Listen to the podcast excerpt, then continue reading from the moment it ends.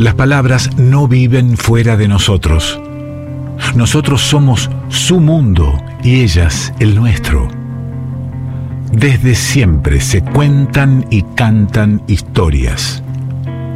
Y algunas veces se convidan en la radio.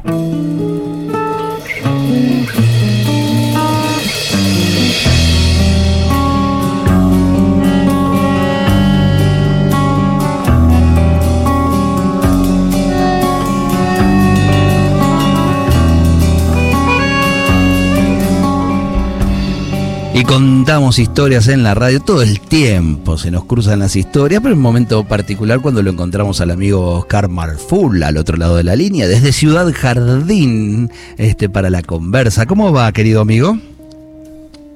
¿Cómo andan por ahí? ¿Todos bien? ¿Qué, ¿Está dormido? Mire que le tengo que mandar eh, gente para que lo despierte, ¿no? Yo sé que cuesta estirar hasta esta hora, pero estíremela. Para mí no es un problema. ¿eh? No, no, no. Yo realmente soy de tiro largo, así que este, este es un horario, te diría, donde más energético me encuentro. Mire, mire, somos habitantes de la noche, ¿no? Sí, sí.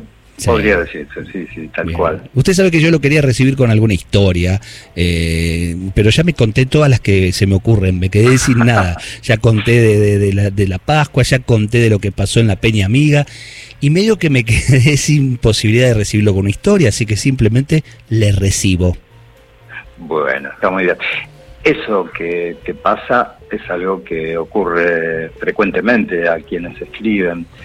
Eh, mira, la otra vez justamente eh, contaba la escritora Ángela Pradelli, argentina, de la zona sur, este, una, una anécdota eh, y decía que ella se comunicaba siempre con Antonio Dalmaceto, el gran Antonio Dalmaceto. Y contaba que en esas charlas él siempre le preguntaba, ¿estás escribiendo algo, Ángela? y si ella le decía que sí, él se sentía aliviado y la conversación seguía lo más tranquila. Pero si le decía que no, Antonio se preocupaba era un escritor muy generoso y que no solo pensaba en su escritura, sino también en la de sus colegas queridos. Que estén escribiendo. claro, es un acto de generosidad. Eh, y él, Ángela decía que, bueno, cuando ella una vez le contestó que había terminado un cuento y que estaba un poco sin saber sobre qué escribir, pero que ya le, se le iba a ocurrir algo, él hizo un silencio y Ángela dice, me regaló una moneda de oro. La moneda de oro sencillamente es la respuesta que él le da o el consejo que le da. Él le dice exactamente, atendeme, Ángela. Cuando no tengas nada que escribir, raspa el fondo de la olla. claro, claro, algo va a salir de ahí, ¿no? Algo tenemos que quedó ahí pegadito y no lo descubrimos. Tal cual. Y esto, ella preguntó, ¿y qué hay en el fondo de la olla? Y él le contestó, la infancia. Mira. La infancia siempre está ahí. Esto es un poco lo que vos contabas recién de tus Pascuas, tus recuerdos de Pascuas, ¿no? Es esa um, patria um, sin bandera, digamos, de la que podemos extraer riquezas y extraer riqueza, extractivismo, pero sin hacerle daño a nadie. Eh, un territorio inagotable. Eh, la, escritora española Almudena Grandes decía, nunca he aspirado a conquistar un vastísimo universo literario, al contrario, prefiero permanecer en un mundo pequeño, personal, cuyas fronteras vienen a coincidir con los precisos límites de mi memoria, y entonces dirigir la mirada a esos rincones tan conocidos que de tan conocidos nunca terminan de sorprender. Es maravilloso porque uno tan vuelve. cierto eso, ¿no? Porque eh, los rincones tan conocidos de tan habitados, pero a veces se nos pasó de largo la observación. De, siempre podemos descubrir y reconocer ese rincón. Claro, de eso se trata. Por ejemplo, que yo, pensaba en los recuerdos que, que tenía de la Semana Santa, de la infancia, este, la radio pasando música sacra. Ay, sí, mirá que tenemos diferencia de edad, pero mi infancia también era el Viernes Santo. Música sacra, no, no encontrabas otra cosa. No. Incluso a mí me pasaba que yo entonces agarraba los cassettes y quería poner algo de, de Charlie, poner escuché, y venía mi vieja a pararme y me dice, no, no Claro, apaga es- no baja esa música, apaga esa música que es Viernes Santo. hereje, claro, Más o menos, sí, sí, sí. más o menos eso. Sí, es que mm, yo creo que, bueno, los oyentes recordarán, eh, dependerá de sus edades, por supuesto, pero todos eh, guardan algún recuerdo de estas cosas tan notables eh, en la vida como la, la- la festividad de Pascuas y todas estas cosas. Canal 11, sábado a la tarde, veíamos alguna, alguna película que tenga que ver con la pasión de Cristo, sin dudas. Sí, No la de Mel Gibson. Eh, claro. era un poco, Este, un poco este, fuerte y un poco posterior, pero o- otras. Bueno, pero siempre fueron unos galanes bárbaros los que personificaban, ¿no? Eh, eso es por otro lado. Pero bueno, era así, daban películas religiosas, de romanos, las que se decían de romanos, ¿no?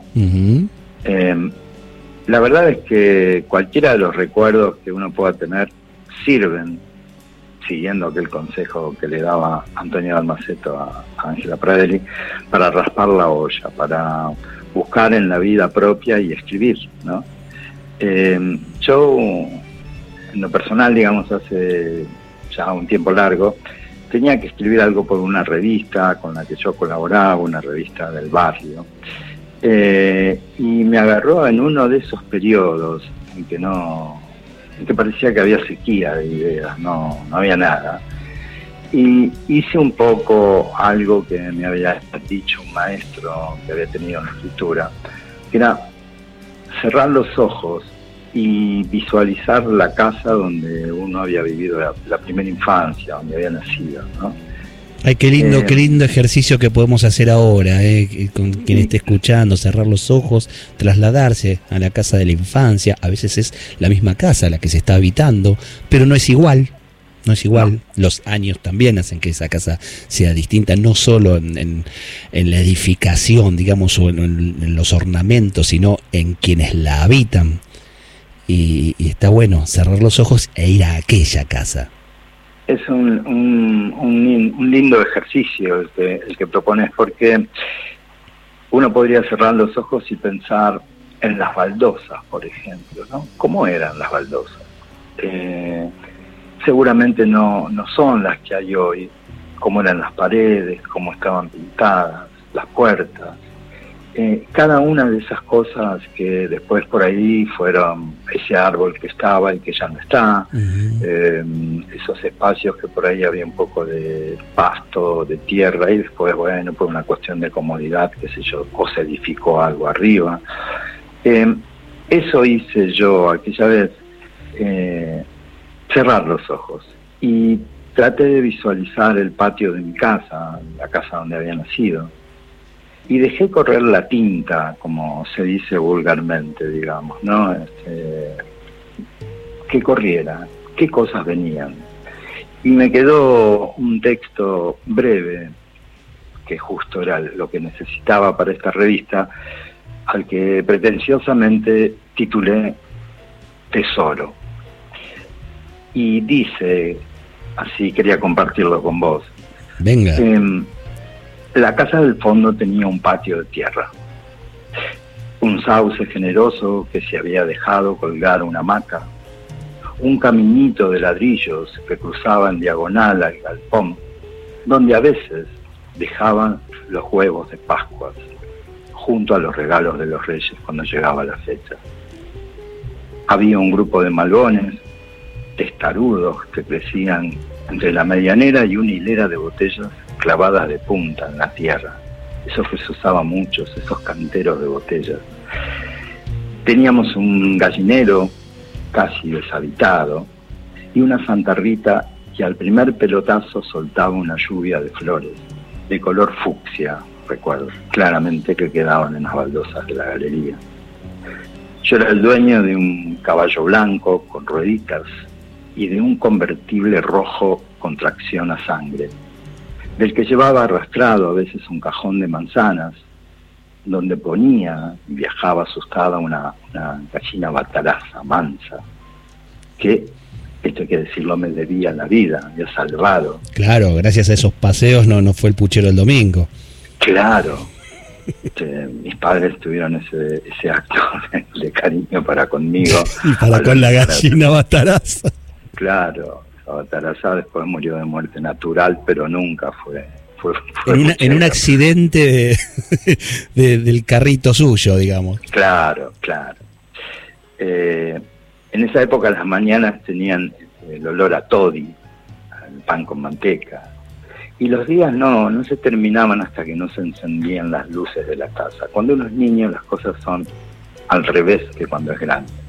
Cuando uno es grande prende la luz porque oscurece, pero cuando uno es chico en realidad primero oscurece y después se prende la luz. Cierto.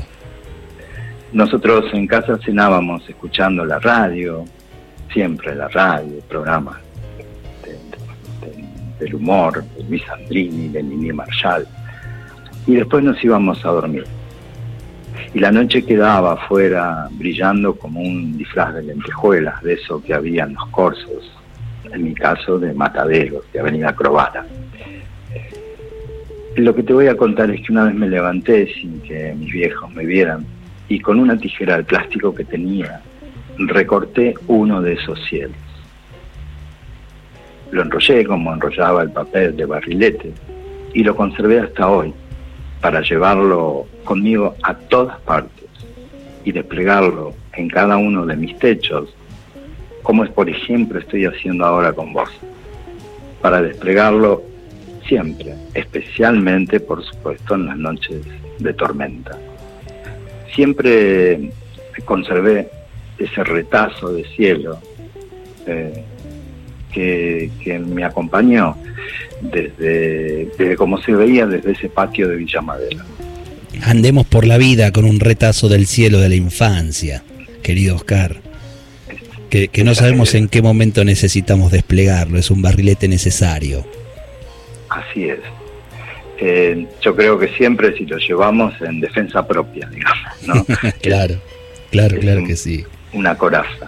Querido amigo, usted sabe que Daniel Drexler, hermano de Jorge, primo de Ana Prada, amigo de la casa, eh, una vez me, contaba, para, eh, para presentarme un tema que a mí me, encantó, me contaba que él estaba muy, muy enojado, porque con esto de, que, bueno, se han alargado los tiempos de vida, no hay duda, ¿no? De, un tiempo a esta parte, pero no se ha alargado eh, proporcionalmente, con lo cual la, la niñez quedó cortita ahora con el resto de la vida. Entonces él medio escribió una canción de protesta en esto. ¿Por qué la infancia es tan corta?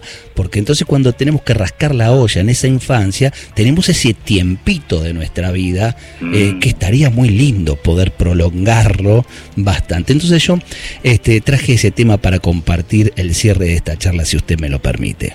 Ah, me parece redondísimo, perfecto. Le mando un gran abrazo y será hasta cada momento. ¿eh? Igual, abrazo para vos y para los oyentes, Un gusto. Oscar Marful, ¿eh?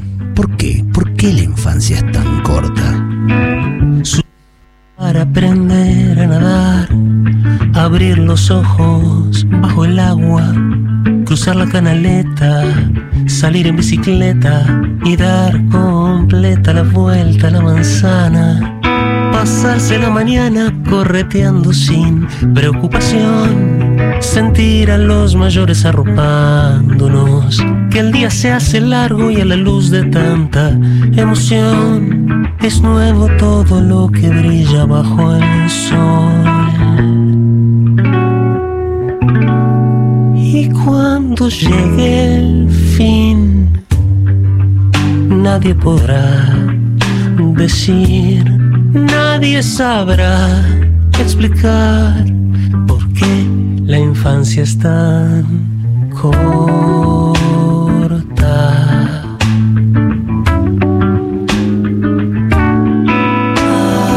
Subir, trepar, aprender a nadar, abrir los ojos bajo el agua, llevarse un buen susto en el momento justo en que viene una ola y nos arrastra, con desespero hasta perder la respiración, pelearse y amigarse sin guardar rencor, sentir que los mayores dicen que la abuela se marchó. Llorar sin entender qué fue lo que pasó. Y cuando llegue el fin, nadie podrá decir, nadie sabrá explicar por qué la infancia es tan corta.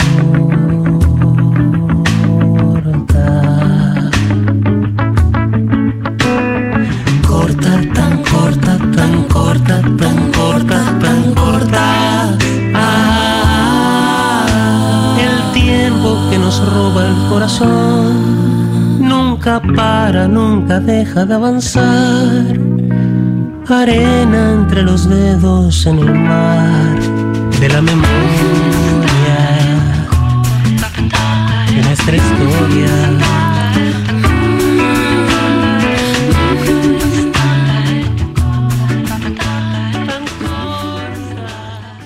Revuelto de radio.